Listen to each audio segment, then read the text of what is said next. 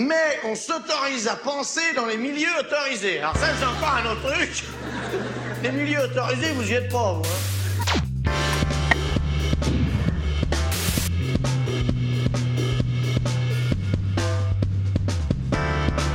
Bonjour à toutes et tous. J'ai le plaisir de recevoir pour ce numéro dont s'autorise à penser Louisa Yousfi. Bonjour. Bonjour Louisa. Et Auria Boutelja, Bonjour. qui l'une et l'autre euh, ont fait paraître un livre il y a quelques mois. Louisa, c'était Rester barbare aux éditions de la Fabrique. Et Ouria, plus récemment, toujours aux éditions de la Fabrique, Beaufs et barbares. Alors il y a plein de, raisons euh, de vous réunir euh, toutes les deux, vous vous connaissez bien. Vous venez toutes les deux euh, d'un univers politique qui a assez mauvaise réputation, le Parti des indigènes de la République, on va y revenir. Vos deux livres parlent de barbares. Hein, euh, Qu'est-ce que c'est que ça? Qu'est-ce que c'est que la barbarité? Pourquoi est-ce qu'il faudrait rester barbare? Pourquoi est-ce que les beaufs et les barbares devraient euh, faire le pari du nous, puisque c'est le sous-titre euh, de ton livre, Ouria? On peut peut-être revenir, bah, pour commencer, pour vous présenter précisément sur cette formation politique, le Parti des indigènes de la République, qui est né en 2005, hein, si je ne me trompe pas. Tu devais être encore un peu petite à cette époque, je ne sais pas. Oui, j'ai rejoint, oui, j'ai re- j'ai rejoint le Parti des indigènes euh, en- en 2014. Voilà, et qui euh, a beaucoup scandalisé quand il est né, euh, qui continue sans doute, même s'il n'est plus exactement le même. D'ailleurs, vous l'avez quitté toutes les deux, je crois, il n'y a pas si longtemps. Il a apporté une contribution que beaucoup s'accordent à reconnaître aujourd'hui, même quand ils ne partagent pas forcément toutes les thèses du Parti des indigènes de la République. Contribution majeure, presque à la grammaire politique du débat en France, en euh, marquant d'une certaine façon l'avènement de l'antiracisme politique par opposition à un antiracisme antérieur qu'on pourrait dire de ce fait maintenant comme un antiracisme moral, au sens où il ne prenait pas à bras le corps les causes profondes, structurelles et même structurales du, du racisme en France, et en particulier du racisme d'État. Euh, ce racisme antérieur, cet antiracisme antérieur dont l'emblème est un peu SOS racisme, hein, euh, s'est laissé satelliser par euh, les partis de la gauche de gouvernement qui, de fait, euh, n'ont jamais rien fait contre le racisme d'État. Il suffit de renvoyer, par exemple, à la question du contrôle aux faciès, tout à fait emblématique. Hein. Faut-il laisser la police de facto contrôler aux faciès? Et les exemples irréfutables de racisme systémique, hein, puisque c'est une pratique qui est connue, dont les effets sont connus, qui est assumée en réalité de facto par, euh, par les forces de police et par leur hiérarchie. Donc c'est bien une pratique d'État cette pratique-là, pour moi, elle est emblématique du racisme d'État. Emmanuel Valls, hein, issu du PS, qui soutenait l'antiracisme moral, donc euh, autant euh, euh, de SOS Racisme, a encore refusé, quand il était au pouvoir, euh, de revenir dessus. Ça me paraît un bon élément d'opposition pour expliquer en quoi antiracisme politique, né d'une certaine façon avec le pire et antiracisme moral antérieur, s'opposait. C'est depuis le Parti des indigènes de la République, par exemple, qu'on prend conscience de quelque chose de très douloureux, de très violent, pour quelqu'un comme moi, par exemple, c'est-à-dire qu'il y a des blancs tout simplement. Euh, euh, qu'il y a des blancs et que euh, ça ne va pas de soi, hein, ça n'est pas l'universel que d'être blanc, et qu'il y a des gens qui ne sont pas blancs, hein, ça pourrait paraître une évidence, hein. Mais politiquement ça ne l'était pas avant le travail du, Parti des indigènes de la République. Et aujourd'hui, il y a plein de gens dans le champ politique français qui utilisent cette catégorie pour essayer de saisir quelque chose qui existe, ça vient de là. Je ne sais pas si euh, la, la présentation que j'ai faite euh, du pire euh, vous convient ou pas, vous allez me le dire. Mais voilà, j'aimerais bien qu'on qu'on- qu'on revienne peut-être d'abord sur ce qui n'est pas précisément les Blancs, le monde des Blancs, et que vous appelez l'une et l'autre les barbares. ou la barbarité, et qui est l'objet notamment au, départ de ton livre, Louisa. Ces deux livres, je voudrais le, dire, et je termine là-dessus, la présentation se situe sur deux plans très différents. Hein. Euh, le tien est une approche, j'allais dire, presque esthétique, en tout cas qui se fonde sur beaucoup d'éléments d'esthétique, de vécu, de sensibilité, d'une identité que tu définis comme l'identité barbare, euh, qui semble être notamment la tienne, en tout cas tu sembles la revendiquer, et euh, eh bien, le titre dit très bien que l'enjeu, c'est de le rester barbare. Ton livre à toi, donc, euh, oppose une, autre identité en face, qui est, celle des beaufs, on y reviendra euh, après, et c'est un texte beaucoup plus politique, hein, beaucoup plus directement politique et stratégique, même s'il repose sur toute une série d'attendus historiques et aussi, euh, philosophiques. Donc deux livres qui sont complètement sur des plans complètement différents, mais qui sont très, étroitement liés. Et je pense d'ailleurs que Ouria, d'une certaine façon, a été une source d'inspiration pour toi, Louisa, quand tu as fait ce livre. Ah oui, très clairement. Et d'ailleurs, je le dis, je le dis en remerciement assez vite. mais je crois que ce qu'il faut commencer par dire, pour comprendre effectivement cette notion de barbare, toi, tu disais euh, barbarité. Le fait d'être barbare. Le fait d'être barbare. Euh, je crois qu'il faut commencer par dire que, effectivement, euh, et moi, euh, nous sommes issus d'un mouvement qui a eu à cœur, qui a toujours à cœur, par ailleurs, d'inventer un nouveau territoire politique et donc de forger de nouveaux outils stratégiques, théoriques, analytiques, et que ce faisant, en fait, naturellement, nous avons été euh, en quête d'une langue, pour le dire, d'une langue euh, euh, sur mesure, qui serait taillée sur mesure, qui, nous serait, qui nous serait propre. Et donc, l'un des, j'allais dire, des grands gestes emblématiques euh, parmi plein d'autres inventions langagières, parce qu'en fait, on a, on a inventé en fait des formules, des mots d'ordre. C'est aussi comme ça qu'on a, qu'on a, qu'on est entré dans le débat public, par, par des grandes formules. Euh, mais donc l'un des gestes emblématiques, c'est ce qu'on appelle euh, le fameux retournement du stigmate. Mm-hmm. Donc, c'est-à-dire que on, va camper le, le, stigmate, on va, on va, on va partir de lui, on va l'habiter plutôt que de le, comment dire, de s'en défendre en fait, et on va essayer de le travailler de manière à lui donner un sens politique nouveau, à dire quelque chose de notre condition, c'est-à-dire de partir du réel de la condition mm. qui est, dans laquelle nous sommes, comment dire, incarcérés collectivement. C'est-à-dire qu'on va utiliser la, catégorie, le nom infamant qui a été donné euh, euh, par ceux qui te mettent dans la subalternité et tu te l'appropries. C'était déjà le principe d'indigène en fait. Et voilà, en fait, ça commence avec indigène. Ça, ça, commence avec indigène. D'ailleurs, avant, à l'époque, on disait, euh, on disait indigène. Maintenant, on dit les barbares. On aurait pu dire euh, rester indigène. Hein. Ce terme, c'est un peu substitué. oui, oui, barbare, c'est un peu substitué à indigène ces derniers temps. en fait, il y, a, le, nom, le nom que les colons donnaient à des gens qui légalement avaient un statut inférieur, hein, qui n'avaient pas les mêmes droits, etc. Oui, oui, clairement. Et, et, donc, alors, L'avantage de, de, ce, de, cette ruse, euh, c'est pas seulement le panache qu'il confère à celui qui s'y livre, parce que c'est aussi de ça dont il est question. Mhm. Il y a quelque chose comme d'un. Oui, oui je suis comme ça, je suis comme ça, et faites avec, c'est ça. Exactement. En fait, il y a, voilà, c'est une attitude un peu insolente et pour le dire aussi charismatique en fait, de dire bah oui, nous sommes des barbares et alors, etc. Du coup, ce que ça permet comme avantage, j'allais dire, c'est que ça nous libère en fait de la position purement défensive, qui consisterait du coup à faire une multitude d'efforts pour euh, euh, prouver que nous ne sommes pas ce que le racisme dit que nous sommes, et donc nous ne sommes pas ceci, nous ne sommes pas cela, etc., etc. Et en fait, ce faisant, on se retrouve presque toujours piégé euh, dans le paradigme dominant, en fait, qui est le paradigme intégrationniste, puisque euh, la seule manière que nous avons de prouver que nous ne sommes pas ce que nous disons que nous sommes, c'est de dire nous sommes comme vous, voilà. Nous sommes comme les Blancs, nous sommes donc euh, des Français comme les autres. Et donc, c'est de, se fondre dans, dans, la norme, en fait. C'est de se hmm. fondre dans la norme et donc s'intégrer. Et un peu plus, être exemplaire en plus.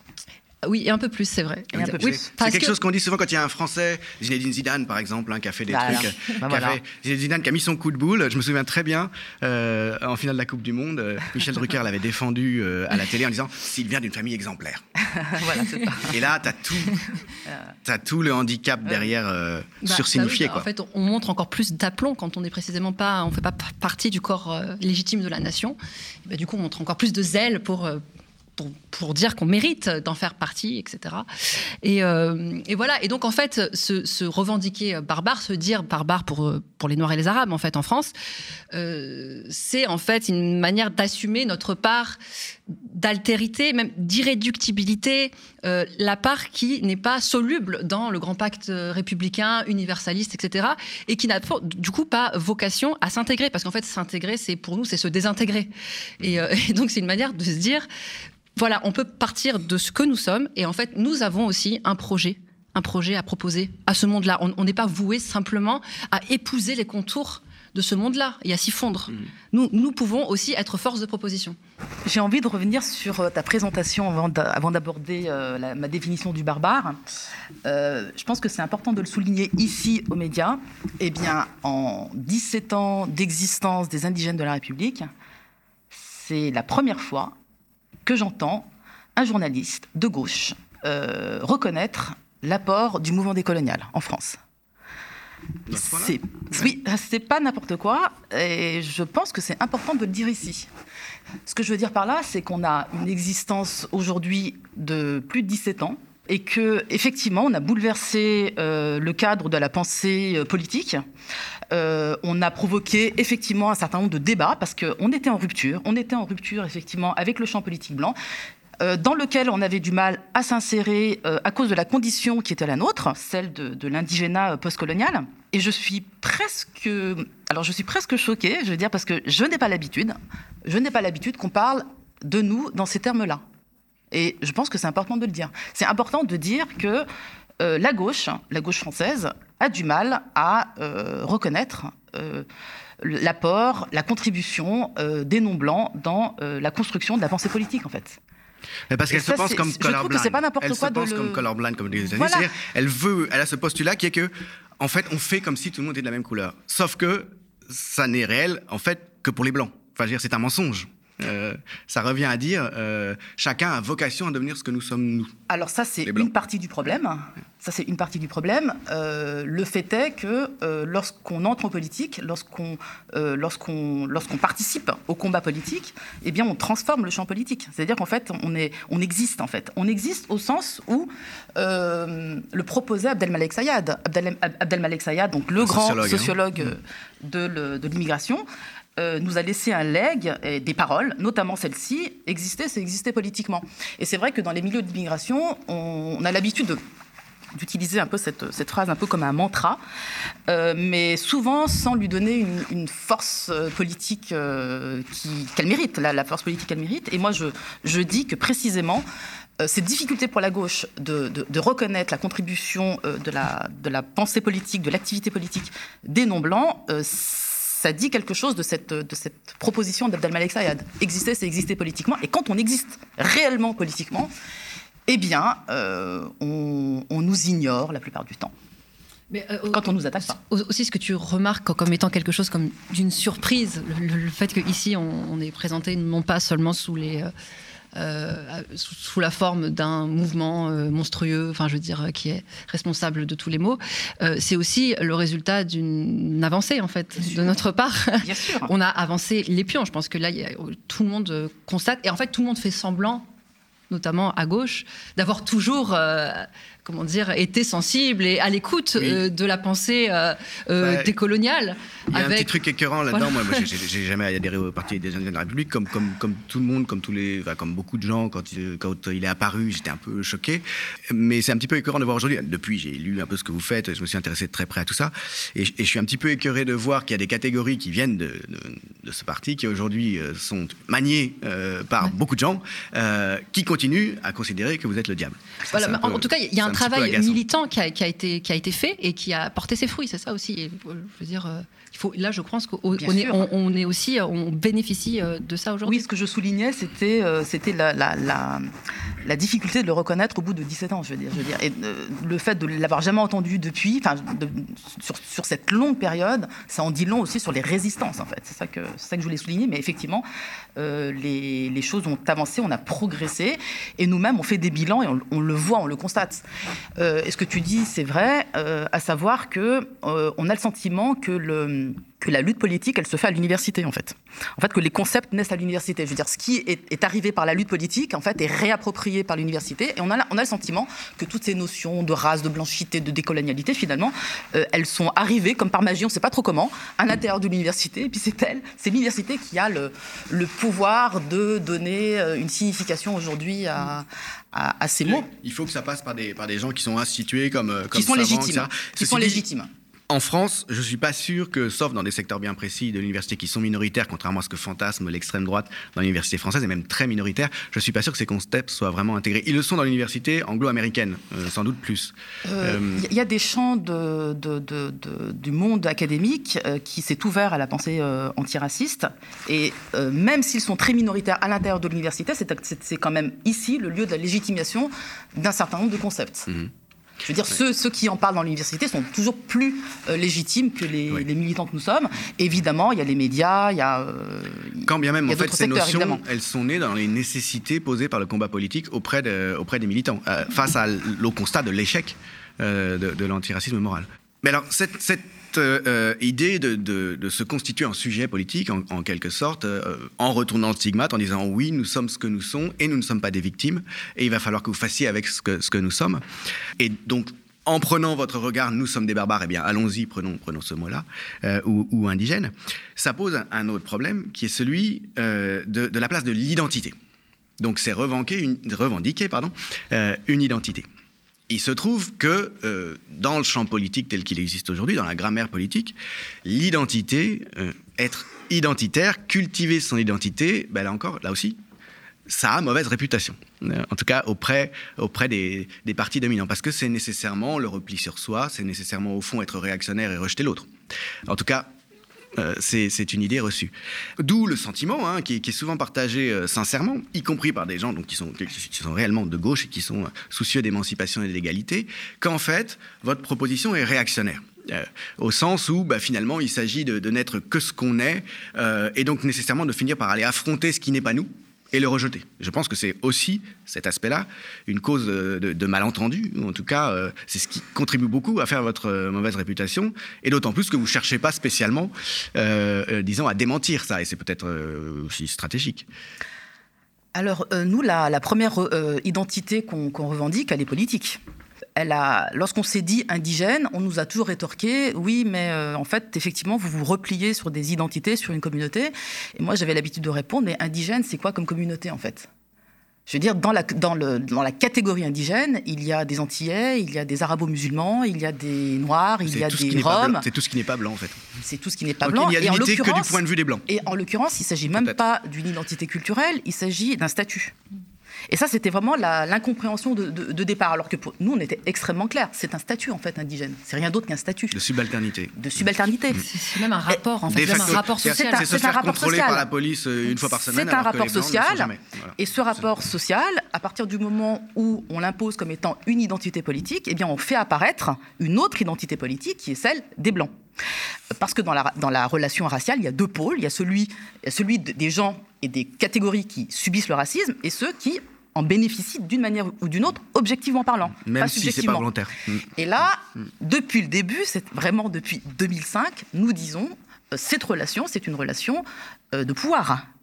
C'est une relation de pouvoir. C'est une relation sociale. Voilà.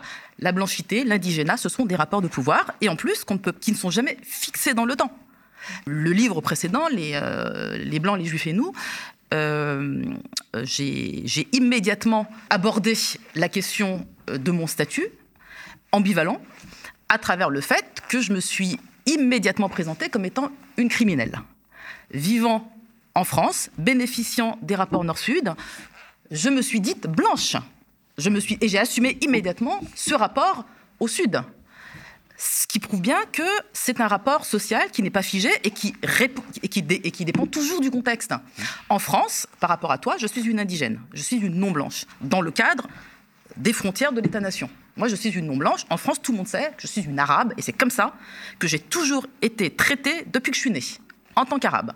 Je sais que je ne suis pas blanche dans ce rapport social précis, mais dans le rapport aux autres mondes, celui que nous, nous, nous dominons en tant que citoyens français, parce qu'il se trouve que je suis citoyenne française, en bas de la société et de, de, la dignité humaine, euh, dans ce que je veux dire dans, dans, dans l'échelle sociale française, ici, dans le cadre d'un État impérialiste, mais je suis bien bénéficiaire. Et donc, on voit bien que c'est fluctuant et que ça dépend toujours du contexte. Tu veux dire que tu ne partages pas la condition de, de bah, des, Je ne partage pas la condition de ma famille, Afrique, de ma famille restée en Algérie. Sociale, je, pas, qui, euh, je, je, ne partage pas oui. la condition de ma famille restée en Algérie, qui ne peut pas venir en France librement, mmh. qui n'a pas le passeport qui, moi, me permet euh, de voyager mmh. dans le monde entier quasiment. Mmh. Voilà, ça, ça, ça Donc, ça au fond, partie... ton identité ne peut pas, à strict stricto sensu, être considérée comme la même.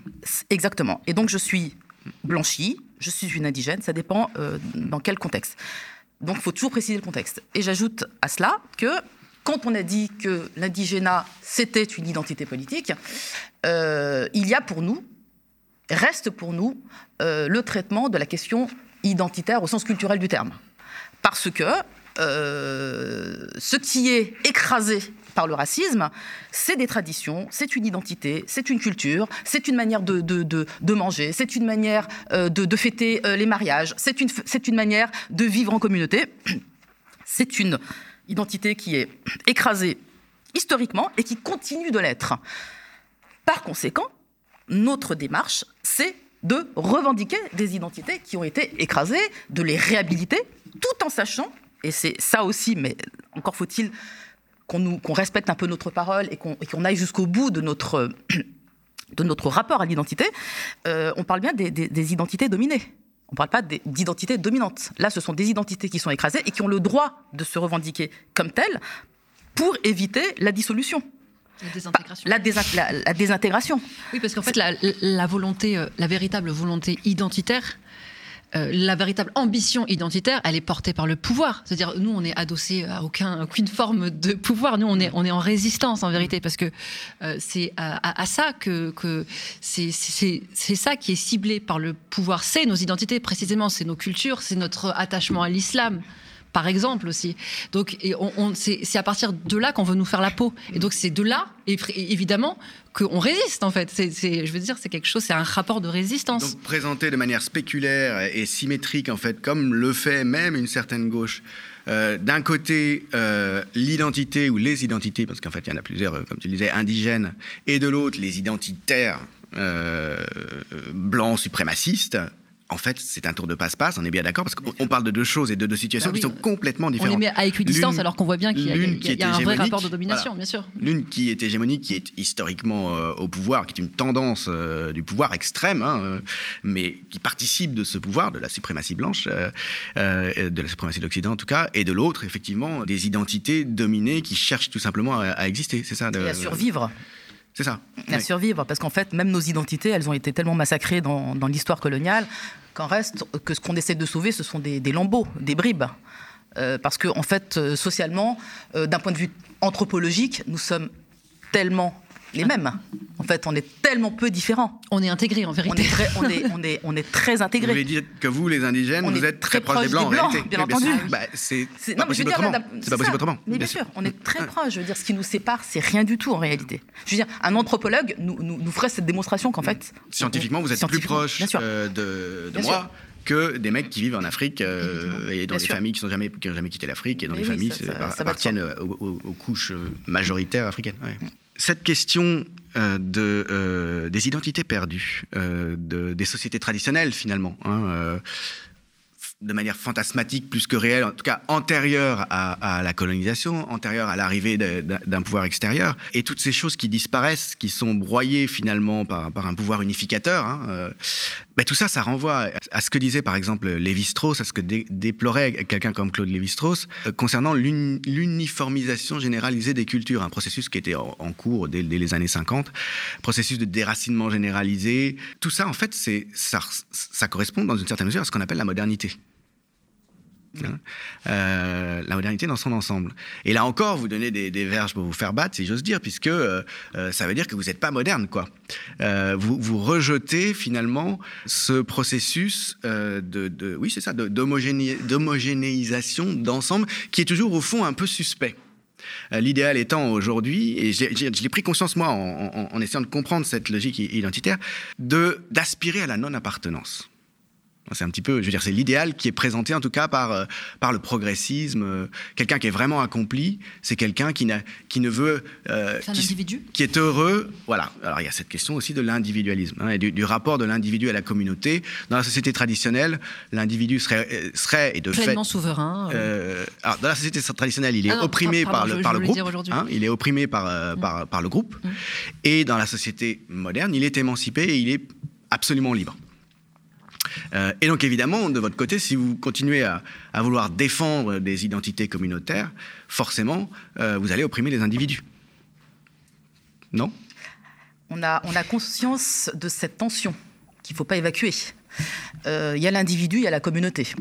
Et il est vrai que nous, notre rapport à cette question, c'est plutôt un rapport où on tente un équilibre entre les deux. C'est-à-dire qu'on n'est jamais. Moi, je ne sais pas où commence et où finit l'individu. Je ne sais pas où commence et où finit la communauté. Donc, en fait, c'est une question philosophique. Ça tombe bien parce que personne ne le sait. Personne ne le sait. Et précisément, personne ne le sait. Mais en, même temps, on sait qu'un individu n'est rien sans le collectif. Et on sait que le collectif n'est rien sans la reconnaissance d'une singularité.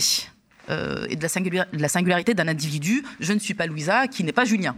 Donc ça, c'est, on est tous différents et la communauté, elle a besoin, euh, pour vivre et exister, de, la coexistence de toutes ces individualités. Nous, on a bien conscience qu'en fait, on ne peut pas être ni dans un côté ni dans, l'autre. Mais il se trouve que la modernité capitaliste euh, nous encourage vivement à n'être que des individus. il y a ce, grand, récit, hein, ce grand récit qui est l'Occident. Et donc la libération, l'émancipation totale. Voilà, L'individu des communautés. Cette idée que l'Occident a inventé euh, l'individu. Euh, qu'elle a inventé euh, l'individu. Très et... naïve au fond, mais très oui, oui, oui, voilà. Et donc, en fait, il faudrait se conformer à ce projet. Et, et il est vrai que nous, on le vit d'autant plus dans notre chair que cette invitation à la libération, elle nous est faite aussi euh, particulièrement à nous, euh, non-blancs, elle nous est faite pareil depuis l'école. Il faut vous émanciper de vos familles qui sont euh, d'emblée considérées comme particulièrement oppressives. Donc ça, c'est le, quand même le premier message qu'on reçoit quand on est petit. Et toute notre vie consiste à, à, justement à, à, négocier, à négocier la trahison. Donc nous, on est là, et surtout quand on est une femme parce que c'est aux femmes en particulier à qui on adresse ce, euh, message. Et euh, nous avons répondu, euh, au Parti des indigènes de la République, on a répondu à cette question. Et on a affirmé nos appartenances communautaires. moi, il y a une phrase, pareil, dans l'ancien bouquin qui m'a été, qui m'a été fortement reproché, où j'ai dit J'appartiens à ma race. J'appartiens à l'Algérie, j'appartiens à l'islam, j'appartiens à ma mère, j'appartiens à mon père. j'ai donc affirmé une forte appartenance euh, à ma communauté et à ma race. Voilà. Hyper provocateur. Hyper provocateur. Parce qu'anti-moderne. Parce qu'anti-moderne. Et surtout, je vais à l'encontre du projet de la beurette émancipée. Qui est un projet politique. qui est un projet politique, et à n'en pas douter. Et encore faut-il le savoir. Moi, je le sais. Et pas seulement l'émancipation individuelle. oui, c'est un projet de trahison. C'est un projet de trahison. Et Ce qu'on peut te rétorquer, c'est que euh, la génération de mes parents, en gros, enfin des gens qui sont nés, euh, euh, des, oui c'est ça, des, baby boomers en gros, ils ont dû trahir tous leur famille. Enfin, ces déchirements des gens qui n'ont pas voulu faire vivre comme vivaient leurs parents. Euh, être femme au foyer euh, comme l'était maman, euh, être gay sans se cacher. ils ont vécu ces déchirements, ces séparations d'avec leur famille dans les années 60, 70, etc. au, cours d'un processus. Et, donc on va, on, va te dire, mais c'est ça le modèle et c'est ça que vous devez faire aussi comme unique, comme modèle à suivre au fond. Oui, sauf que nous, on dit c'est un projet capitaliste en fait.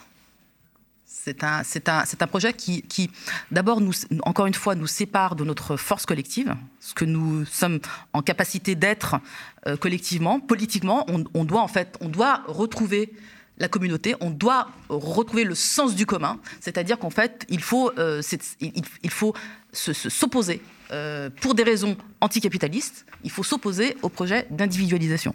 tu dis finalement, tout est une question de curseur. À quel point euh, est-ce que l'individu peut être séparé de la communauté? À quel point est-ce qu'il euh, euh, faut qu'il s'en libère?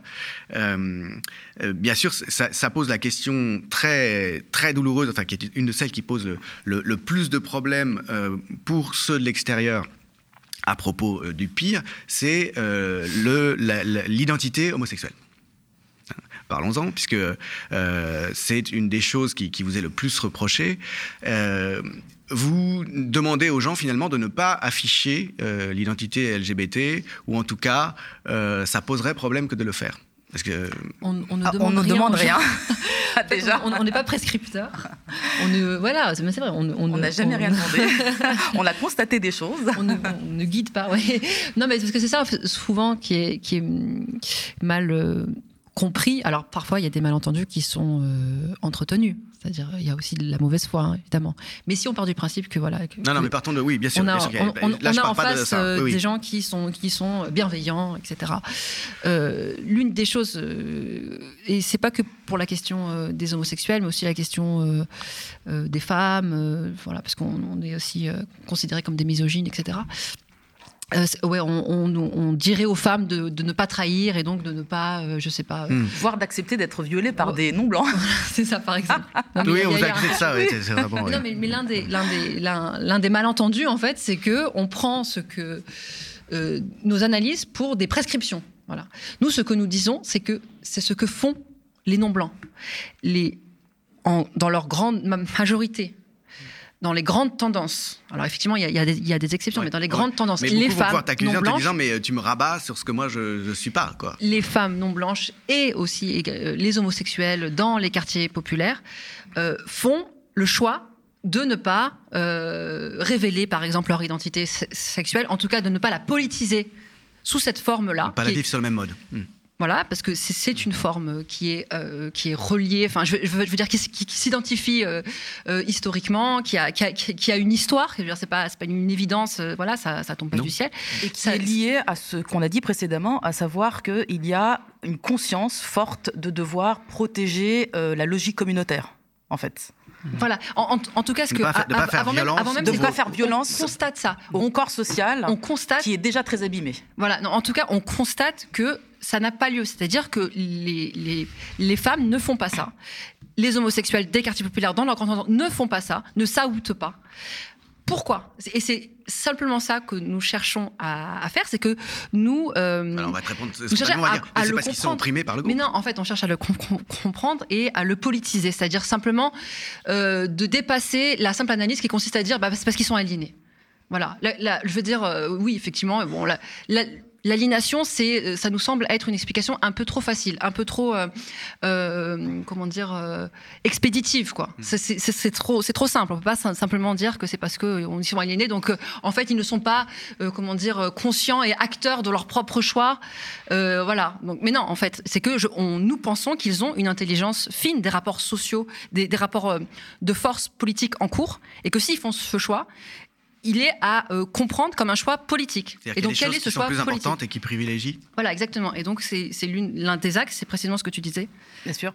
Et en fait, du, du coup, je reviens à, euh, à la démarche euh, de la pensée euh, décoloniale qui consiste à toujours penser en contexte. Il n'y a pas de recette toute faite pour tout le monde, en tout temps et dans tous les espaces. C'est pas possible. Ce qui nous est pré- présenté comme un horizon indépassable et un horizon idéal, à savoir le fait de se rendre visible.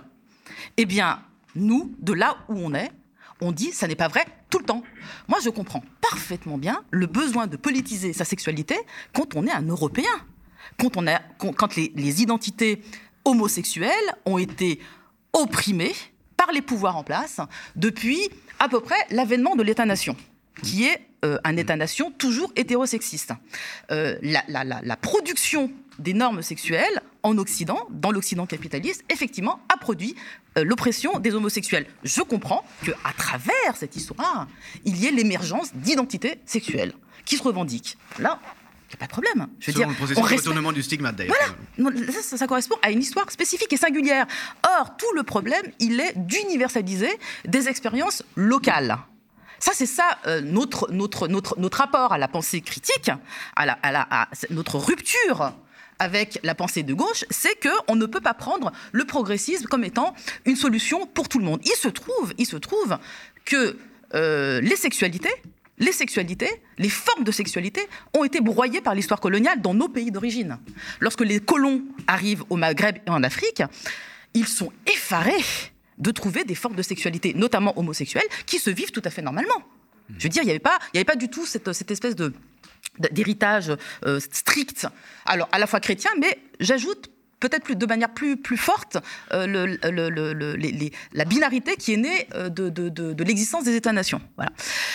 Ça n'était pas le cas dans nos pays d'origine. Et en fait, ce que n'importe quel euh, chercheur aujourd'hui euh, qui, s'intéresse à la sexualité historique euh, de, de- des, ensembles très vastes, hein, on peut même parler d'Amérique latine, eh bien, on se rend compte que les formes de, de sexualité étaient d'abord extrêmement diverses, extrêmement diverses, et que l'homosexualité pouvait se vivre même en terre d'islam de manière super cool.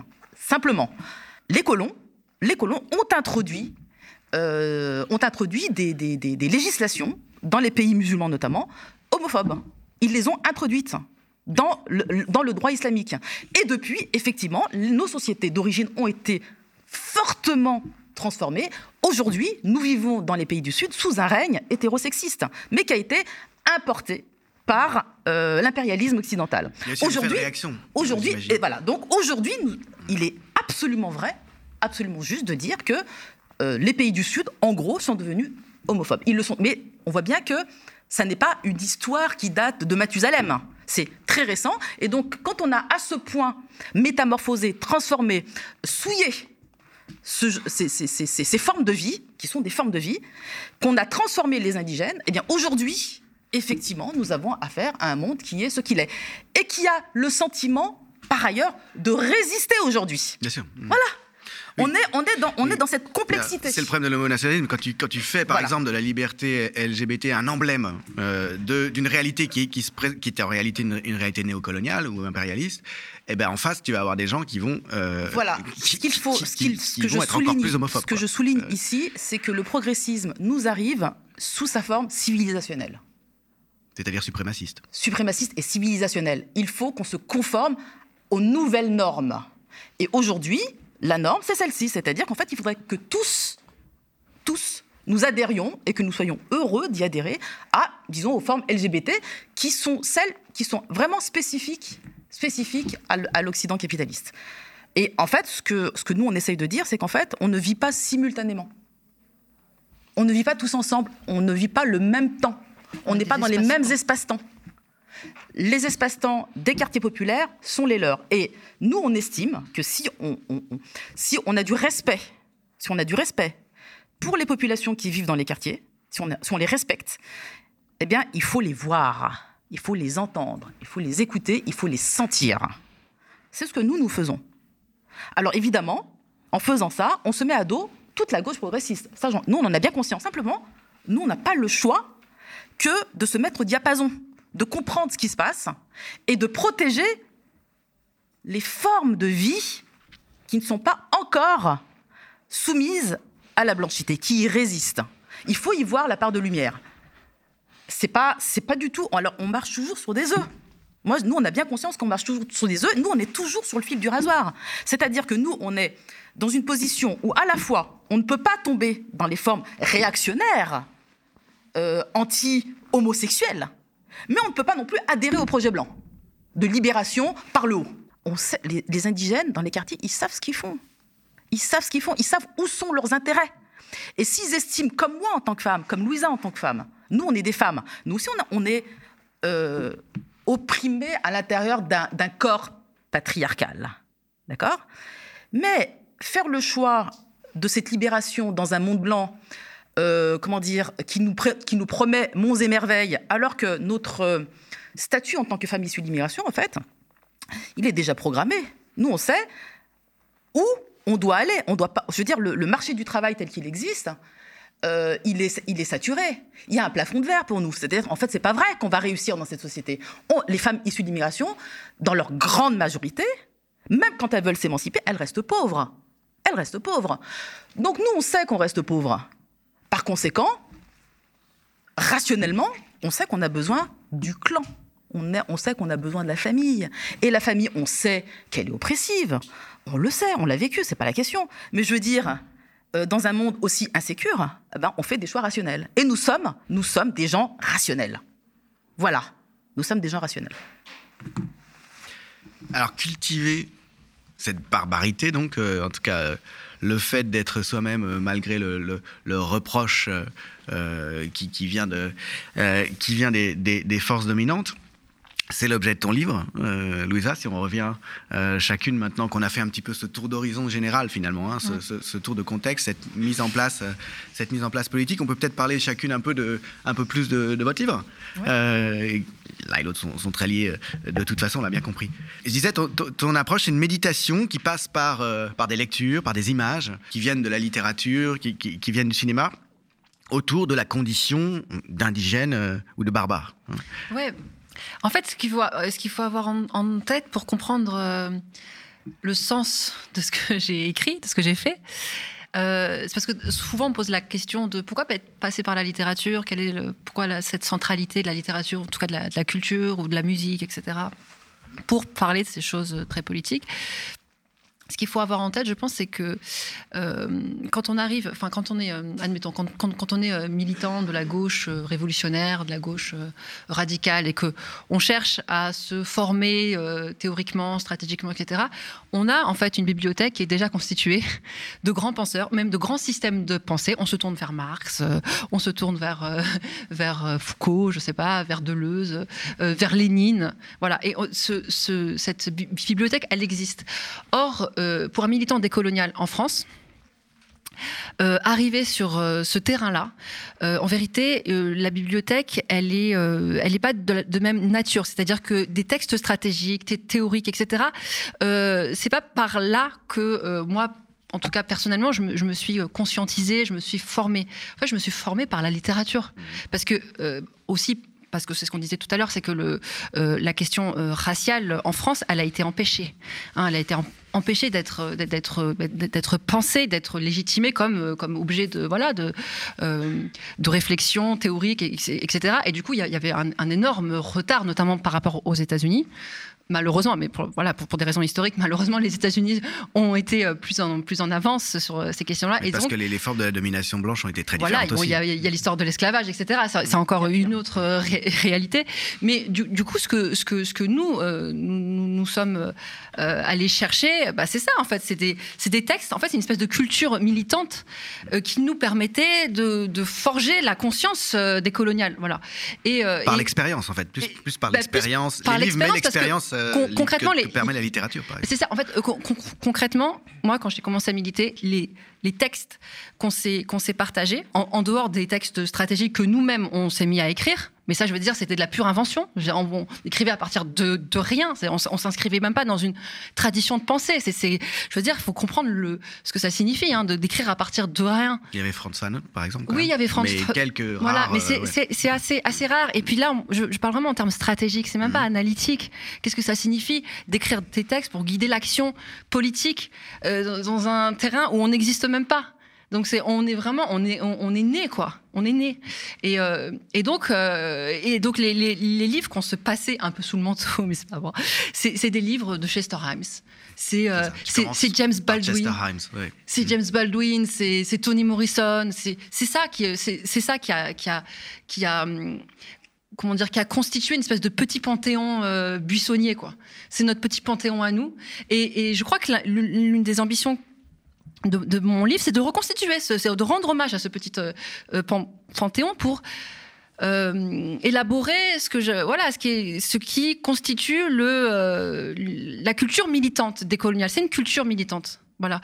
Et, euh, et, puis, je, parlais de, littérature, mais ça passe aussi par le, par le rap. C'est un, un, truc que je, que, que j'explore que que aussi parce toute que la deuxième partie du livre, enfin, la dernière partie du livre. Ouais, et il me semble que le rap c'est euh, un lieu, c'est le lieu, c'est un des lieux privilégiés euh, euh, artistiques par lequel, dans lequel s'est archivé effectivement une espèce de conscience euh, décoloniale en formation, une conscience de la, de la, de la résistance euh, au, au, niveau de, de, de ce qu'on nous on appelle la race euh, sociale.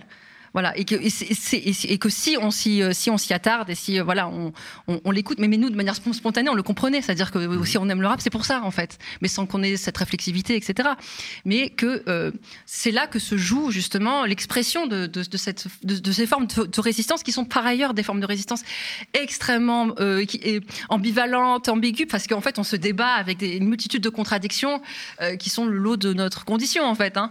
Et donc euh, oui évidemment dans le rap il y a de tout, il y a un peu il y a il y a à boire et à manger, mais en fait, c'est ce que c'est ainsi qu'on nous sommes, en fait, qu'on nous sommes euh, constitués. Donc voilà, c'est un peu ce, le sens-là que j'ai voulu apporter. Et alors, le rester tu parles pas beaucoup du rester dans ce que tu, tu dis jusqu'ici, oui. euh, parce qu'il y a un risque de ne pas le rester. Donc il y a une injonction par définition à être barbare. Euh, quand on est barbare, on a, on a vocation, si on veut bah, progresser, tout... à ne plus l'être un jour. Bah, C'est-à-dire que si on suit euh, nos intérêts matériels, objectifs euh, immédiats, oui, on n'a aucun intérêt à, à tenir à notre identité de barbare. Donc, euh, je ne sais pas, à tenir à, à, à, à mon arabité, à l'islam. Moi, j'ai tout intérêt, et c'est ce que tu disais, c'est que le, premier, quand on arrive, euh, quand on est jeune, dès qu'on arrive à, l'école, la, première euh, euh, proposition qui nous est faite, en gros, c'est, alors de manière très concrète, mais symboliquement aussi, c'est que c'est de se séparer de nos parents. C'est en gros, c'est de créer une espèce de, rupture euh, générationnelle.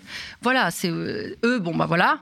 Maintenant, vous, vous êtes euh, nos enfants. Enfin, vous pouvez l'être, mais vous pouvez l'être à, au, prix, et, voilà. Et sans jamais le devenir vraiment. et sans jamais vraiment le devenir, parce qu'en plus c'est vain. Donc, mais bon, admettons que c'est vrai. Mais bon, admettons que c'est vrai. C'est au, prix de, de reniement, quoi. Au prix de, au prix de reniement, et notamment au prix de fermer d'accepter de fermer la porte derrière soi. C'est ça le truc. Mhm. C'est que la fabrique des barbares, en fait, elle continue. Et donc nous, c'est-à-dire qu'il faudrait endosser pour nous-mêmes euh, l'ordre qui nous a euh, détruits. Et donc, il faudrait qu'en plus, on, en soit les, euh, les porte-drapeaux. Quand tu dis fermer la porte derrière nous, c'est-à-dire abandonner, euh, abandonner, euh, abandonner les, migrants, voilà, bah, les, les, laisser mourir en Méditerranée, oublier les cousins, les cousines du bled, voilà, et, et voilà, et dire, je veux dire, cette, cette proposition, elle est même proposée par Marine Le Pen. Marine Le Pen, quand elle, quand, pendant la, présidentielle, c'est une des premières choses qu'elle a, dites. C'est mais, euh, mais moi, je ne, m'attaque pas aux, musulmans euh, euh, qui, ont les papiers, qui sont français. Vous, c'est très bien, vous pouvez l'être. Mais en revanche, vous, vous, arrêtez les regroupements familiaux, vous arrêtez de, de vouloir faire passer les vôtres. Ça, c'est terminé. Mais euh, bien voilà, donc il y, a une espèce de deal, une négociation. Donc est-ce qu'on est destiné Alors euh, euh, moi, la question que je, que je pose, mais c'est c'est une question, je la pose pas moi, c'est-à-dire que c'est tout le mouvement décolonial qui le pose, même tout, j'allais dire même le mouvement de, des luttes de l'immigration de, manière très générale, c'est toujours ça qui, qui, qui, se pose au final, c'est est-ce qu'on va passer notre temps jusqu'où on est prêt à négocier notre part du gâteau? Est-ce qu'il n'y a pas un moment où on peut s'arrêter en fait et penser la possibilité d'un autre horizon que celui de, de, intégration, non-intégration à ce monde-là.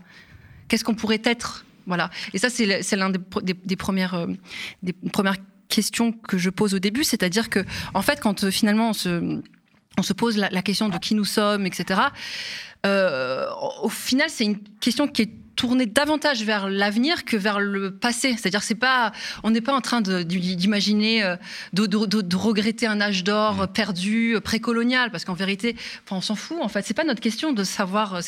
Euh, c'est surtout qu'il est perdu. Il est perdu et on, voilà, je veux dire, on l'acte, on l'acte. Mais c'est qu'à l'occasion de cette espèce de nostalgie de ce qu'on n'a pas vécu, en fait, à l'occasion de cette nostalgie-là, qu'il faut laisser, je pense, il faut la, laisser s'exprimer. C'est un imaginaire.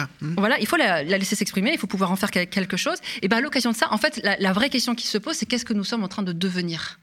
Et qu'est-ce qu'on veut devenir? Donc c'est vraiment une, question qui est qui, regarde euh, vers l'avant, quoi, et qui pose un, projet euh, politique. ce qu'on appelle l'ensauvagement. Oui. Euh, donc, Il y en a beaucoup qui... question dans le livre. Mmh. Donc l'ensauvagement est un, nous, ce que nous disons, c'est que c'est un processus intégrationniste, et qu'en plus nous nous abîmons et que donc en fait, et c'est en fait, on devient de véritables barbares au sens là pour le coup commun mhm. du terme, au sens premier du terme, en précisément en renonçant à la barbarie au sens euh, que moi je l'entends, c'est-à-dire au sens de la résistance mhm. euh, identitaire, euh, pas identitaire, du coup j'ai dit identitaire, mais de, la, de, la, de la, résistance de, ce que nous sommes, etc. Donc il y, y, a quelque chose, en fait, pour ne pas être véritablement barbare, il faut rester barbare au sens mhm. où je l'entends, parce que qu'est-ce que ça signifie? C'est la, question qu'on pose, qu'est-ce que ça signifie que de s'intégrer dans ce monde-là, mhm. dans, ce monde-là qui justement détruit des civilisations entières, qui laisse mourir des, des, milliers de, de migrants euh, en, Méditerranée, qui fait ces guerres euh, à travers le monde. je veux dire, qu'est-ce que ça signifie? Est-ce que c'est véritablement euh, un salut pour notre âme? Je suis pas convaincue. Voilà, et on n'est pas convaincu. C'est la question qu'on pose. Bah, l'acte premier de l'appel des indigènes de la République, c'est ce qu'on a posé comme condition première de, notre engagement politique. C'est on, on, se débarrasse du projet intégrationniste, on est contre l'intégration, et ce qu'on propose à la place, c'est la libération on se libère. Et on se libère de quoi? Bah, Précisément de ce statut qui est, le nôtre, qui est celui de l'indigénat. Mais euh, quand on libère l'indigène, on libère le blanc de, euh, ce, rapport-là. Mais ce faisant, euh, il ne s'agit pas simplement d'une déclaration. il faut une déclaration de principe. On est contre l'intégration parce qu'on est contre notre blanchiment, parce qu'on est contre notre ensauvagement dans une civilisation que les décoloniaux appellent une civilisation de la mort une civilisation de la mort. Alors, euh, il faut quand même pas, on n'a pas la mémoire courte. On sait qu'on a été précédé par deux grandes guerres dites mondiales, qui sont d'abord et avant tout des guerres occidentales, d'accord? Et ces guerres se poursuivent. Elles ont, alors effectivement, on a retrouvé un semblant de paix à l'intérieur de l'Europe, À mon avis, jusqu'à quand? Telle est la question. D'accord? Euh, Mais surtout, on a exporté la guerre. On, on a toujours continué à tuer. Au, euh, au nom euh, de la modernité, de la civilisation, de la démocratie, euh, etc., etc. On sait que ces guerres sont faites pour des intérêts capitalistes et impérialistes. On le sait. Simplement, on le sait. Mais on le voit pas, on le subit pas. On le voit pas et on est, en fait, on est, peu à vouloir le savoir. on le sait, mais on fait comme si on ne le savait pas. Et donc, on, adhère à, l'idée qu'on fait des guerres pour des bonnes raisons. Et ça, ça c'est une des problématiques que moi j'aborde dans mon livre. Donc, on est bien, depuis le départ aux indigènes de la République, dans une démarche de libération. Mais celle-ci ne peut se faire que si on adhère au fond à un projet révolutionnaire, à savoir qu'il faut pas vouloir s'intégrer dans le cadre, qu'il faut transformer le cadre. Il faut transformer le cadre. Donc ça veut dire euh, s'attaquer au système économique capitaliste. Il faut s'attaquer à euh, l'État-nation tel qu'il s'est institué et tel qu'il préserve les intérêts de la grande bourgeoisie. Voilà. Ça veut dire qu'il faut. C'est un projet. euh, un projet ambitieux. Ça nous amène à ton livre à toi, Ouria, euh, qui est euh, un livre de stratégie politique, hein, euh, et, non plus un, livre de méditation sur, euh, sur la, condition euh, d'indigène. Alors, les barbares, donc, oui, on en, a, on en a beaucoup parlé, mais dans ton titre, il est aussi question des beaufs. Alors voilà, beauf et barbare, donc le, pari du nous. Voilà encore une, désignation extrêmement agressive et, dépréciative euh, qui reprend finalement le regard euh, de l'adversaire euh, sur, sur un groupe. Euh, c'est quoi les beaufs alors politiquement? Comment tu les définis? Alors, beauf et barbare. Donc il y a deux catégories. Alors euh, d'abord commençons par dire que aucune, euh, je ne revendique aucune des deux catégories. Ce ne sont pas mes mots. Ce sont ceux euh, du mépris de race et ceux du mépris de classe. Et personne ne dit officiellement il y a des beaufs et il y a des barbares. On est d'accord? Ce ne sont pas, sont pas des mots officiels. Mais tout le monde le pense. Tout le monde pense que les classes populaires sont constituées de beaufs. C'est un mot gens qui fourre-tout. partagent pas les codes culturels, les valeurs, le style de vie. Ouais, ouais, ouais.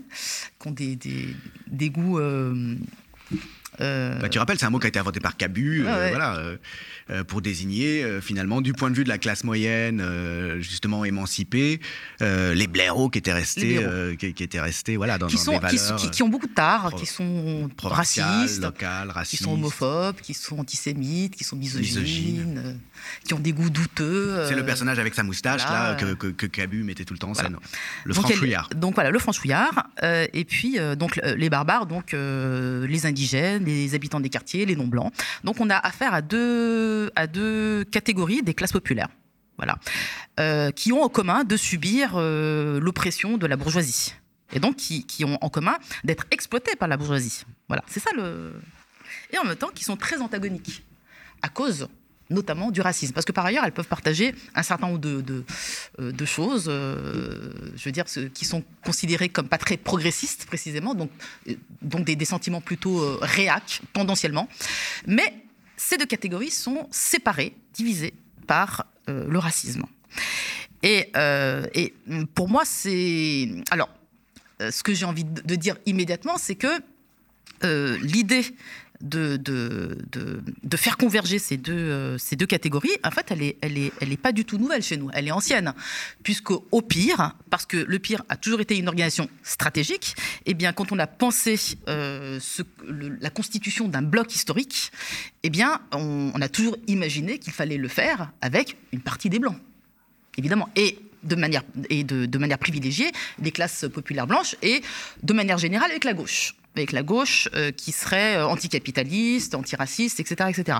Donc, depuis le début, on a un projet d'alliance qu'on a nommé, à qui on, a donné un nom à, ce projet d'alliance qui s'appelle pour nous la majorité décoloniale. Donc, pour nous, euh, il faut gagner une hégémonie en France, une, une- une hégémonie politique, c'est un projet du pire depuis le départ, par l'alliance des bouffes et des barbares. Il se trouve que euh, pendant de longues années, on, a, d'abord euh, décidé de se focaliser sur la construction d'une force indigène, pour des raisons faciles à comprendre, qui est qu'il n'y en avait pas. Et que Abdelmalek Sayad nous l'a dit, existait, exister politiquement. Donc il fallait d'abord affirmer notre propre existence politique, mais sans perdre de vue l'objectif stratégique. Jamais. Et tout le long de notre parcours, on a toujours fait, on a toujours été capable de- de- de- de- de- d'organiser des grands fronts avec une partie de la gauche blanche, sans jamais réellement atteindre les beaufs, parce que c'est beaucoup plus compliqué que ça. Eux-mêmes ne sont pas forcément organisés et eux-mêmes ne constituent pas une force politique identifiée, puisqu'ils sont répartis dans le champ politique. Ils sont à l'extrême droite, ils sont dans une partie de la gauche, ils sont résignés, ils ne votent plus, ils ne s'intéressent plus. Donc en fait, euh, les beaufs ne sont pas euh, politiquement euh, identifiés, ils ne sont pas dans un, dans, quelque part dans le champ politique, ils sont, ils dispersés. Ils ne sont pas constitués. Donc ça, c'est déjà quelque chose d'ancien, contrairement à ce qu'on peut penser. Simplement, c'est ce que je, continue de dire, c'est-à-dire que nous, on, avance dans, le contexte, en fonction du moment. Et euh, moi, je pense que le moment est venu d'affirmer et d'essayer de comprendre qu'est-ce qui bloque, qu'est-ce qui fait que. Or, il se trouve que toute la gauche se pose la question. Toute la gauche se pose la question de savoir, mais pourquoi les classes populaires ne convergent pas? Pourquoi, euh, lorsqu'il y a eu euh, l'insurrection des Gilets jaunes, pourquoi les quartiers ne sont pas descendus? Grande question. Au moment des élections présidentielles, les dernières, euh, Mélenchon a su parler aux indigènes, il les a fait sortir de manière, de manière assez exceptionnelle. Assez exceptionnelle. Il s'est passé quelque chose avec les indigènes. Et on constate que les classes populaires blanches l'ont un peu boudé. Elles ont boudé la, gauche, une partie. Ça a créé euh, des grosses difficultés dans la LFI d'ailleurs. Voilà, et donc une grande partie euh, est, allée vers l'extrême droite. Une partie non négligeable est allée vers l'extrême droite, et puis une autre partie ne vote pas tout simplement. Enfin voilà. Ou, euh, bon voilà. Donc la question, c'est une vraie question politique. C'est une vraie question, et je pense qu'il faut passer par la question raciale, la chose que la gauche ne veut pas faire. Qu'est-ce qui fait que cette convergence est, reste impossible? Euh, ma réponse, elle, me vient, euh, elle me vient grâce à Gramsci. C'est Gramsci qui m'aide à euh, résoudre cette question par, grâce à son, son idée, son concept d'État intégral. Alors Gramsci définit l'État intégral comme étant constitué à la fois de l'État, de ses institutions, de son administration, de sa police, de son armée, mais également euh, de la société politique, mais également de la société civile. Donc l'État intégral, qu'est-ce qui permet à la bourgeoisie de garder le pouvoir? C'est parce qu'elle a su créer un lien organique avec la société politique, celle qui est censée s'opposer à elle, hmm.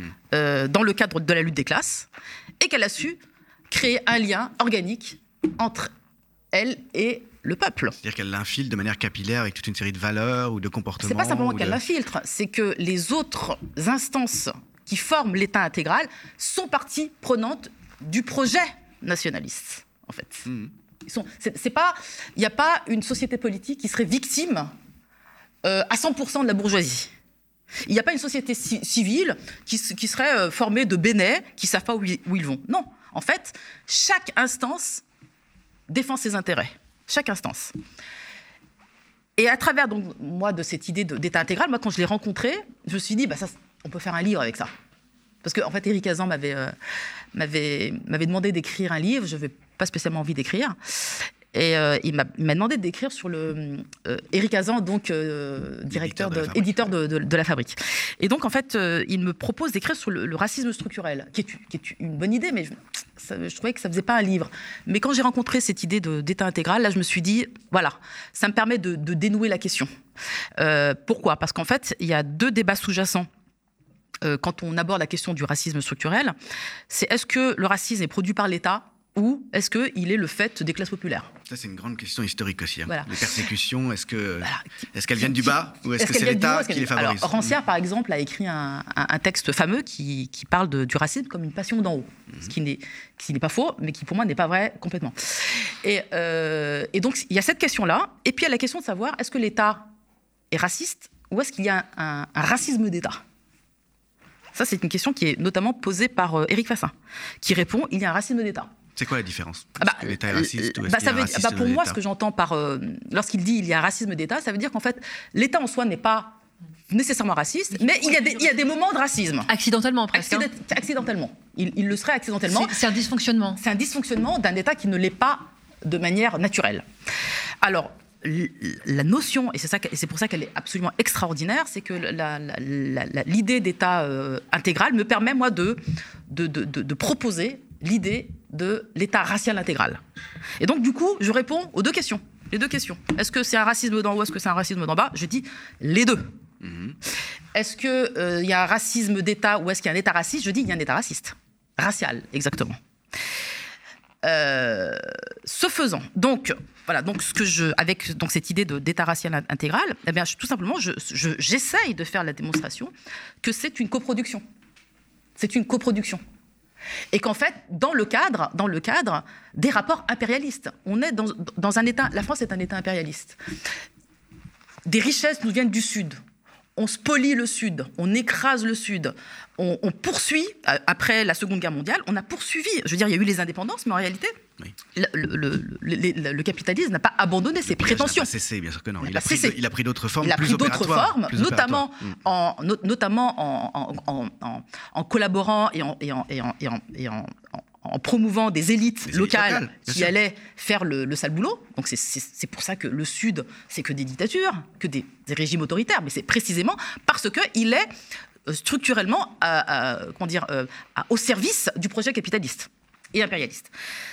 Donc tout ça pour dire que quand on est à l'intérieur de ces États-nations impérialistes, eh bien on se partage le gâteau. Mmh. Donc je redis ce que je disais tout à l'heure. Nous-mêmes indigènes, on fait partie euh, du projet impérialiste. On est gagnant de ce point de vue. On est gagnant. Moi, je suis gagnante à être, dans, à être ici. Et moi, je le reconnais. Voilà. Donc, la démonstration que je, que je, fais, c'est celle-ci. En fait, il y a une coproduction. Et que même, même l'État-nation, l'État national, c'est une volonté, c'est un, un, produit de la lutte des classes. Alors, c'est pas moi, alors, je vais être honnête, c'est pas moi qui, qui, dis ça. Moi, je prolonge cette idée, mais, mais euh, Poulanzas, euh, et je le cite beaucoup, Poulanzas avait déjà dit ça avait déjà expliqué que que Nikos Poulanzas, un philosophe marxiste. Eh oui, un grand, mais que je recommande absolument. Et alors, tu, tu, tu mets ça en œuvre en voyant euh, aujourd'hui, ce qui empêche euh, finalement les beaufs euh, de, euh, de, faire leur jonction avec les barbares. Mais les beaufs sont le produit de cette histoire. Ils ont, les, les beaufs, les, toutes les classes populaires blanches ont intérêt à la poursuite du projet impérialiste, parce que on, on, se le partage entre nous. Bon, mais les, les classes populaires blanches en particulier, parce que c'est elles qui forment le corps légitime de la nation capitaliste, qui est elle-même dominée par la bourgeoisie capitaliste. Ce que je veux ici absolument dire, c'est que si s'il y a une coproduction de cet État racial intégral, il y a une responsabilité première des classes dirigeantes et de la grande bourgeoisie. Celles qui ont le plus intérêt à ce que le monde reste ce qu'il est, c'est évidemment les classes dirigeantes, c'est évidemment le bloc au pouvoir.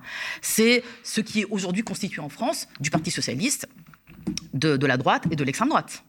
C'est eux qui ont le plus grand intérêt à ce que le monde reste tel qu'il est. C'est pour ça qu'ils sont tous colonialistes et qu'ils sont tous impérialistes. Et c'est eux qui ont intérêt à ce que les classes populaires blanches restent les plus racistes possibles. Elles ont un intérêt vital à ça. nous y voilà. On y, on y va, on, y arrive. Mais comme il y a un deal et que, en l'occurrence, elles y gagnent quelque chose, eh ben, et donc toute la question stratégique, elle est là. Parce que ce que je pense, c'est qu'aujourd'hui, on arrive à un moment où le système libéral, il est tellement déchaîné que de toute façon, il, va, il, a commencé depuis les années 80 à trahir le corps légitime de la nation, c'est-à-dire les blancs, les classes populaires. Il a commencé à les trahir parce que cette trahison, elle, est, elle vient juste après le grand pacte, euh, ce que nous on appelle le pacte racial, mais qui est le grand compromis entre euh, le travail et, euh, et le, euh, le compromis travail euh, capital. capital. Les 30 glorieuses, tu veux dire Exactement. Donc là, c'était le, là, le, compromis mm. organique entre euh, tous les blancs. Mm. Hein sur le projet impérialiste, eh bien, ce, ce, pacte, il est en train d'être grignoté. Ça marche plus. Ça marche plus. Ça marche plus. Et les, la gilets, question, les gilets jaunes, c'est une des expressions de la prise de conscience. C'est la prise de conscience par les petits blancs de cette trahison que ça, ils vont finir par euh, être très mal eux aussi. Euh, en 2005, euh, une partie des Blancs ont voté contre l'Europe, contre le traité européen, parce qu'ils étaient déjà. Il y a déjà une prise de conscience que ça va plus. Une grande partie même. Une grande partie. Donc, ils ont été majoritaires. Ils ont été majoritaires. ça veut dire qu'en fait, le décrochage, il existe depuis un certain temps. La question, c'est qu'est-ce qu'on fait avec ce décrochage? Ce décrochage, il est soit capté par l'extrême droite, il est soit capté par une gauche qui serait un peu plus révolutionnaire qu'elle ne l'est actuellement. L'objet de ce livre, c'est de dire, voilà, par quoi on remplace le pacte racial? Est-ce que c'est possible de le remplacer par autre chose? Donc la grande question, elle est là. Et ça permet de, répondre à la question, euh, quelles, sont les conditions de l'alliance? Qu'est-ce qui ferait qu'on pourrait se retrouver dans la rue, beauf et barbares tous ensemble, en défendant des intérêts communs? Eh ben, pour ça, il faut rompre avec la collaboration de race, avec la bourgeoisie, celle qui s'apprête à sacrifier les classes populaires blanches. C'est-à-dire l'adhésion à un État-nation impérialiste, si j'ai bien compris. Et bourgeois qui défend de toute façon Oui. les intérêts de la bourgeoisie et qui de toute façon tient à tirer le maximum de profit euh, dans un monde très incertain où, les, les- à mon avis, euh, les grandes bourgeoisies du bloc occidental sont en concurrence avec les grandes bourgeoisies chinoises, russes, iraniennes, euh, voilà. Et que la rente impérialiste, elle commence à diminuer. Et quand elle diminue, il faut aller chercher l'argent là où il est, euh, sur la retraite. Sur, euh, sur la retraite, sur euh, les salaires. ce qu'on va sacrifier, c'est les, les salariés, en fait. Alors, ce que tu dis, ça fait penser à une formule qui est, qui est- qui est- pas mal employée, je crois, à LFI, autour du, du- du Front National et du racisme en général, comme assurance vie du système.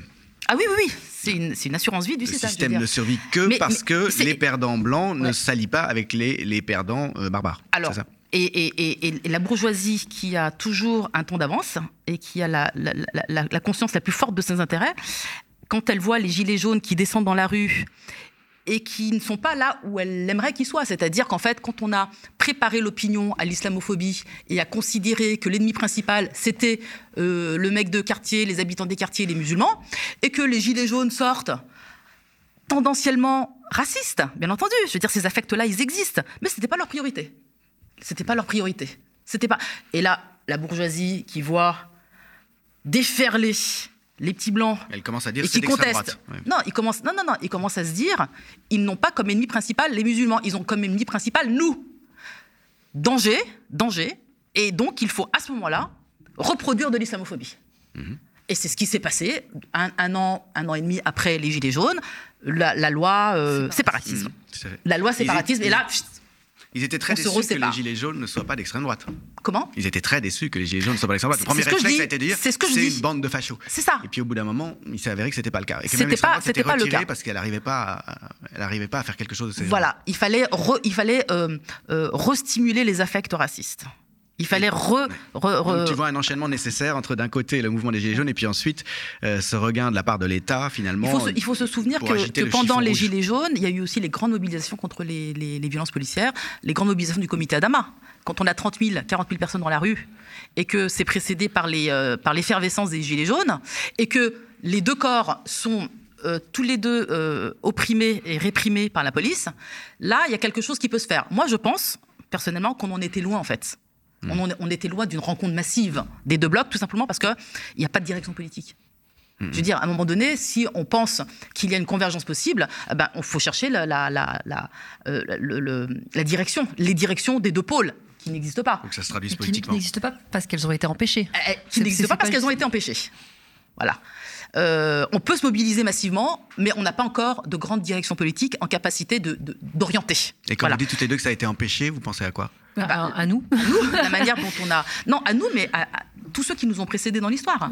Euh, quand les marcheurs de 83 euh, déboulent, dé- déferlent dans, dans les rues de Paris, euh, on a dit une centaine de milliers, Mhm. euh, bien ce, ce mouvement est immédiatement ne- neutralisé.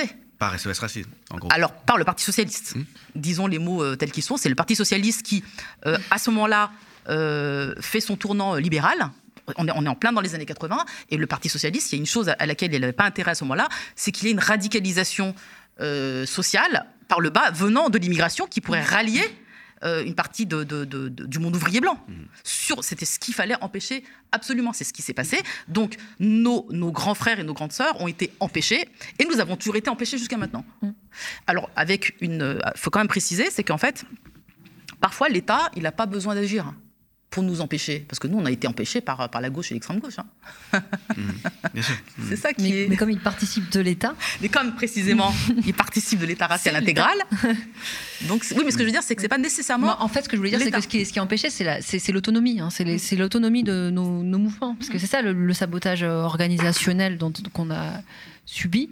Mais pas que nous, c'est précisément de nous empêcher de pouvoir euh, créer notre, euh, notre agenda propre et de pouvoir effectivement euh, mobiliser, enfin co- constituer un véritable camp, une véritable nouvelle force politique qui soit pas sous tutelle de la gauche traditionnelle. Oui, Et c'est ça, ça qu'a servi le, le fait de rejeter dans le communautarisme et dans, dans l'obscurantisme identitaire, euh, comme, comme l'a très bien fait la gauche en 83 quand les ouvriers de chez Talbot, euh, majoritairement immigrés, protestent, euh, se mettent en grève contre leurs conditions de travail. Mauroy dit euh, ils sont noyautés par l'islam. C'est l'alliance du Coran et, la- et séparatisme. de la faucille et du Coran. C'est ce que disait, c'était ça, c'était. Oui, oui, oui, oui, c'est ça. Ce qu'a dit la droite à ce moment-là. Ouais. Euh, on peut peut-être terminer euh, sur euh, cette affaire de dignité des beaufs et de dignité blanche sur laquelle tu t'attardes aussi bien qu'il est question de bah, dignité des indigènes. Qu'est-ce qu'on entend par là? C'est c'est un, un mot, hein, c'est une catégorie politique. euh, là encore, dans l'émergence, je pense, est largement due euh, au- à l'antiracisme politique. Euh, cette notion de dignité. Et en quoi ça intervient là-dedans? La dignité est au cœur de toutes les luttes du Sud et des, Suds du Nord. Des Suds, donc des pays euh, du Sud global, euh, dans leur lutte contre le colonialisme et euh, dans les luttes de l'immigration. C'est une notion fondamentale, centrale. Parce que on part de nos blessures, on part de ce qui a été abîmé, on part de ce qui nous fait tenir debout. Et avant les questions matérielles, c'est le fait d'être dans ce monde et d'avoir le droit d'y être. C'est le, droit d'exister. Et quand on est colonisé, en fait, on n'existe pas. En tout cas, on est broyé par, par le, pouvoir, par le pouvoir blanc. Et c'est vrai que c'est la première chose qu'on revendique et qu'on brandit, la, notion de, dignité. Et c'est pas pas du tout compris par la gauche, qui a abandonné ce terrain de la dignité, qui pour moi euh, peut très bien marcher euh, chez les blancs. Euh, et malheureusement, ce que je dis, c'est que c'est l'extrême droite qui comprend le mieux les questions de dignité. Les questions de rapport au monde, les questions, par exemple, la question de l'identité, qui pour moi est très problématique quand il s'agit des blancs. Je veux dire, c'est c'est pas du tout une question facile, puisque pour moi, la, la- la- la- la blanchité, elle, n'est que affect négatif. Je parle de la blanchité, je ne parle pas des, des cultures traditionnelles, hein, parce que je fais, la, la- la- je fais la, la- la- la- la différence entre le statut de blanc, qui est vidé de culture, qui est vidé de culture, littéralement, euh, qui est... euh, le- Parce que la modernité a imposé le déracinement, c'est ça que tu veux dire euh, parce- en- en- entre autres, le, le- le- qui, qui a, qui, a, qui, a, qui, a, qui a créé euh, une nouvelle communauté de destin qui est liée au capital, à la consommation, à l'individualisme, et qui a remplace toutes les valeurs historiques tout le reste. par, en gros, euh, gagner du fric et le dépenser, quoi. Voilà. Il n'y a plus que ça, c'est ça Voilà, qui définit ça le rapport, quoi. c'est ça qui définit le rapport des blancs Ce à qui, ce qui reste, c'est ça, et d'être blanc. Et la blanchité. Et ne pas, oui, mais être blanc, c'est ne pas être indigène. voilà. Oui, mais voilà, mais donc, donc définition. du coup, c'est leur tu dis que c'est seul. négatif. Tu dis que c'est Oui, que la ouais, négative voilà. parce qu'en fait, tu n'es blanc que dans la mesure où tu te distingues. Voilà. d'un groupe euh, qui est celui des barbares, précisément. Mais précisément, Si je comprends euh, bien. mais, mais en même temps, un blanc n'est pas que blanc. Et il ne peut pas être que blanc. Dans ce sens-là, oui. Bah oui, Il n'y a, personne euh, dans- sur cette terre qui n'est défini que par ce statut. Mais les autres affects sont tous plus ou moins euh, déterminés par cette longue histoire du colonialisme et du rapport au, au monde. Et je dis à un moment dans le livre, c'est très difficile pour un indigène de, de- de- de s'adresser à un blanc et de dire frère. Très difficile parce qu'on sent qu'on est, qu'on est trop séparés ce statut de la domination. On est trop séparés. C'est-à-dire pour être frère ou sœur, il faut être au moins à égalité dans les relations humaines. Et qu'est-ce qui fait, qu'est-ce qui, qu'est-ce qui pourrait faire que les Blancs regagnent euh, leur droit à appartenir à l'humanité générique? Ça, c'est une question que Marx se posait. hein. Eh, bien, euh, eh bien, il faut en finir avec la blanchité. Mais quand on dit ça, tout de suite, c'est une, c'est une agression. Parce qu'en fait, j'ai le sentiment que beaucoup de Blancs euh, sont attachés à leur blanchité parce qu'ils la confondent avec une culture. Oui, puis c'est parce que justement, ils ont été vidés. Voilà. Donc ils n'ont plus rien que Voilà, ça. c'est ça. Ils n'ont plus Donc en ça. fait, la question, c'est, c'est, c'est juste qu'est-ce qui pourrait faire l'objet d'une dignité blanche autre que suprémaciste? Qu'est- Qu'est-ce qui serait à sauver en fait? Qu'est-ce qu'il y a à sauver? Autre que l'extrême droite, quoi. Voilà, autre que l'extrême droite. Eh bien, ça, c'est un travail qui doit être euh, une proposition, qui doit devenir une proposition de la gauche, en fait, de la gauche radicale. Parce que nous, on doit déjà, parce que nous, c'est pas nous qui allons euh, diriger les blancs. C'est pas nous, c'est pas nous qui allons faire ce travail-là. Nous, on pense qu'il faut, euh, d'un point de vue décolonial, nous, notre travail, c'est d'en finir avec la domination, avec la race. En fait, c'est de l'abolir la race. D'accord? Et donc de cesser de servir le projet bourgeois et impérialiste. D'accord? Euh, donc il faut, il faut une autre dignité blanche, qui ne soit pas celle qui soit captée par, euh, l'extrême droite. Et il faut, il faut donc effectivement euh, comprendre que dans leurs ambivalences, eh ben, les, petits blancs ont des besoins des besoins sociaux, de sécurité, de dignité, euh, de, de, fierté de soi. Euh, d'être, d'avoir de, retrouver des, traditions, des cultures, de, je sais pas, moi, je, je, pourrais dire par exemple retrouver le chemin de l'Église, par exemple, d'avoir de, retrouver des spiritualités, des choses que eux constatent chez nous. Et en fait, quand ils nous voient, ils voient bien qu'en fait, il y, a un dé, il, y a, il y a un décalage entre nous, c'est-à-dire qu'en fait, nous sommes, à nous, sommes, fait. nous sommes encore ce qu'ils ont été. Bien sûr. Ouais. Mais tu vois bien que là, nous sommes un oui, peu encore ce qu'ils ont été. Parce qu'il y a une histoire propre oui. du développement avec les lumières qui, ah. qui, qui voilà, qui, que tu peux pas non plus rejeter comme entièrement négatives, qui, oui. ont, qui ont des éléments, euh, voilà. C'est toute l'ambiguïté de la modernité. Bien euh, sûr. C'est à la fois un déracinement, euh, un évidage euh, au profit finalement des seules valeurs de, du commerce, hein, mmh. du, du, néolibéralisme, qui n'a rien à dire sur l'homme à part euh, il faut être performant faut gagner du fric et il faut le dépenser. Voilà. Ouais. C'est tout ce qui reste. Et il faut être en compétition les uns avec côté, les autres. Il faut être en compétition, bien sûr. Ouais. Euh, voilà. Euh, euh, mais d'un autre côté, en face, la, la, la, la, société traditionnelle, disons, le retour à la société traditionnelle n'est pas non plus. Enfin, déjà, c'est pas possible. Et ensuite, c'est pas. Voilà. Alors nous, c'est pareil, hein, c'est comme pour les indigènes, on ne dit pas qu'il faut un retour à la société traditionnelle, qu'on ne peut pas réinventer comme ça, euh, c'est fini, je veux dire. Le retour des autorités, tu vois, c'est un grand fantasme non, des, des réacs euh, néolibéraux conservateurs, qui ne sont pas contre hein, d'ailleurs le retour, de, le retour des, des valeurs, euh, oui. des valeurs traditionnelles, hein, de l'autorité, ça ne s'empêche pas d'être néolibéraux en même temps, ça va très bien. Ouais, donc, donc à la différence d'un projet... Comme Hayek, le grand penseur ouais. du néolibéralisme, c'est un conservateur, il pense que les valeurs traditionnelles doivent être maintenues. Oui, mais je ne crois pas qu'on puisse être confondu avec des, des, conservateurs. Moi, je pense qu'on doit réinventer quelque chose, de partir du, de, de ce qui existe, de l'existant, et euh, la priorité des priorités, pour moi, c'est de reconstituer des communautés et des, des, solidarités. Des solidarités qui ne soient plus dépendantes de la stricte volonté de l'État bourgeois et de l'État blanc et bourgeois. Euh, ça veut dire d'autres formes de solidarité, d'autres formes de, de, de, vie en commun, et, et, donc pour le coup, redécouvrir le mot commun. Euh, euh, et nous, on y tient, puisque quand on nous dit vous êtes des communautaristes, parce qu'en fait, ça, ce serait, ce serait péché que d'être communautariste, mais nous, on dit on est fiers d'être communautariste. C'est quoi le problème Je veux dire, c'est parce qu'on est communautariste qu'on qu qu arrive encore à, à résister, qu'on n'est pas complètement broyé. Et ça ne veut pas dire communautariste vouloir, euh, vouloir euh, ça, et, attaquer les autres communautés. Ah non, et ça, et ça, mais je veux dire, mais je veux dire la, la, la, communauté quand elle existe, parlons de la, la communauté musulmane, sur lesquelles on a, extra, on a beaucoup, beaucoup de fantasmes. Mais la communauté musulmane, elle accueille tout le monde. Hein.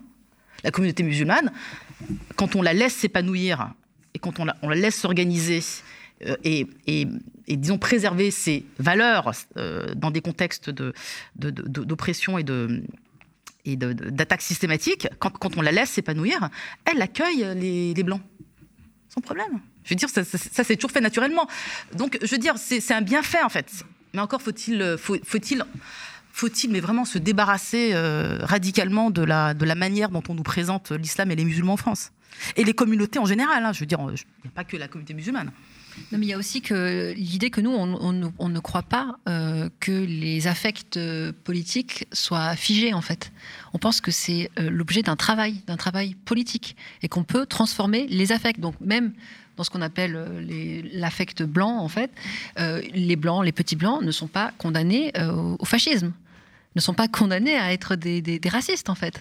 Hein, et, et, et, à s'y perdre. Et donc, on, on pense que tout ça, c'est l'objet d'un travail politique qui est à mener, mais du coup, mais pour pouvoir le mener, il faut pouvoir le regarder en face, l'assumer en tant que tel et proposer, voilà, euh, proposer une véritable alors, alors, alternative. Ces, ces affects sont d'autant moins figés que ça demande de la part des, des, classes dirigeantes un effort permanent de les maintenir à niveau. Ah oui. Il faut régulièrement créer un, dé un débat. Faut, voilà, ça veut euh, dire qu'eux-mêmes ne sont pas sûrs que les, que les Blancs vont rester bien racistes. Ça veut, ça veut dire qu'il y a un travail de politisation dans l'autre sens. Ouais. C'est ça que ça signifie. auquel tu faisais allusion tout voilà, à l'heure. Donc, mais, mais, mais nous-mêmes, on est exposés à, à ces problèmes-là au sein de la communauté, bah oui, euh, je veux dire, indigène. Nous, nous, les indigènes, eux aussi, ils deviennent racistes.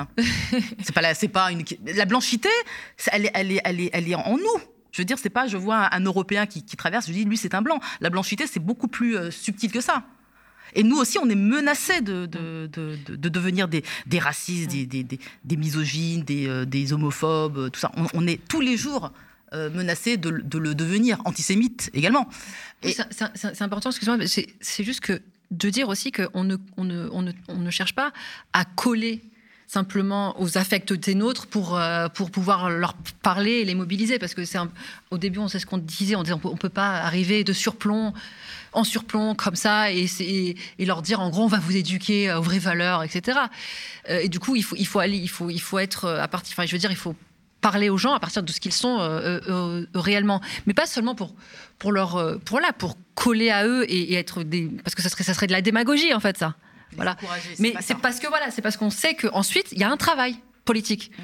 Et, le travail euh, politique que nous on propose, il est, je veux dire, il est clair, il est exposé dans des milliers de textes qu'on a écrits et qui, est, qui sont des textes, euh, je veux dire, quand on s'y attarde, euh, ils sont, sont impossibles à être classés dans des, je sais pas, qu'on ne qu'on pourrait pas classer dans la catégorie réac, je sais pas trop quoi. Enfin, je, on est, je veux dire, quand on s'y attarde clairement, c'est ça qui nous des questions. Comme, comme, comme, comme ce sont des, comme c'est une position qui échappe au clivage gauche-droite traditionnel on ne sait pas où nous mettre. Mais, précisément, parce, pour les raisons que j'ai dit tout à l'heure, on ne peut pas être classé dans progressiste ou anti-progressiste. Ce n'est pas notre question. C'est pas notre question. Et c'est pas valable pour nous. Et même, j'ai envie de dire que même la notion de progressiste, je pense qu'il faut aussi la remettre en question parce que je suis pas sûre qu'elle soit euh, si valable que ça aujourd'hui dans un monde où il faut plutôt penser en termes de, de, justice, euh, d'égalité, d'anti-impérialisme. Il y a les, grandes catégories qu'on oublie. Euh, pour être, euh, qui sont remplacés par des, par des notions qui sont, qui sont euh, euh, pauvres, qui sont indigentes. Je veux dire, il faut forger de nouvelles lunettes. En fait. comment, comment on peut aborder le monde des gilets jaunes avec la grille d'analyse progressiste, pas progressiste. Bah, si c'est ça, ah bah, on les abandonne tout de suite parce que. En général, les gens qui se réclament du progressisme ont, assigné les gilets jaunes à l'extrême droite. Hein. Mais c'est ça. Donc, euh, donc, voilà, on peut, on peut pas, c'est pas possible. C'est-à-dire qu'il y a un travail politique à faire, c'est de dépasser euh, ces catégories, ces manières, cette grille, ces grilles d'analyse mm. pour aller, pour aller euh, moi, vers des des, des, des, des, choses qui sont beaucoup plus matérialistes et que le, je veux dire, il y, a des, il y, a des, il y a des gens qui nous ont précédés et qui, qui, ont, qui ont expliqué les choses très bien. Je veux dire, voilà. De nouvelles lunettes et une nouvelle langue aussi, pour apporter le réel. Et de la poésie. C'est pour ça que je parle de la langue, oui, de la poésie. Merci beaucoup, mesdames. Euh, j'étais vraiment content qu'on puisse avoir cette discussion. Euh, je rappelle donc euh, que Louisa a publié, Louisa Yousfi a publié ce livre, Reste et barbare, aux éditions de la Fabrique, et que les dites éditions, après avoir publié le premier livre d'Oria, ont publié le second récemment qui s'appelle Beauf et barbare, le pari du nous. Merci à toutes les deux. Merci.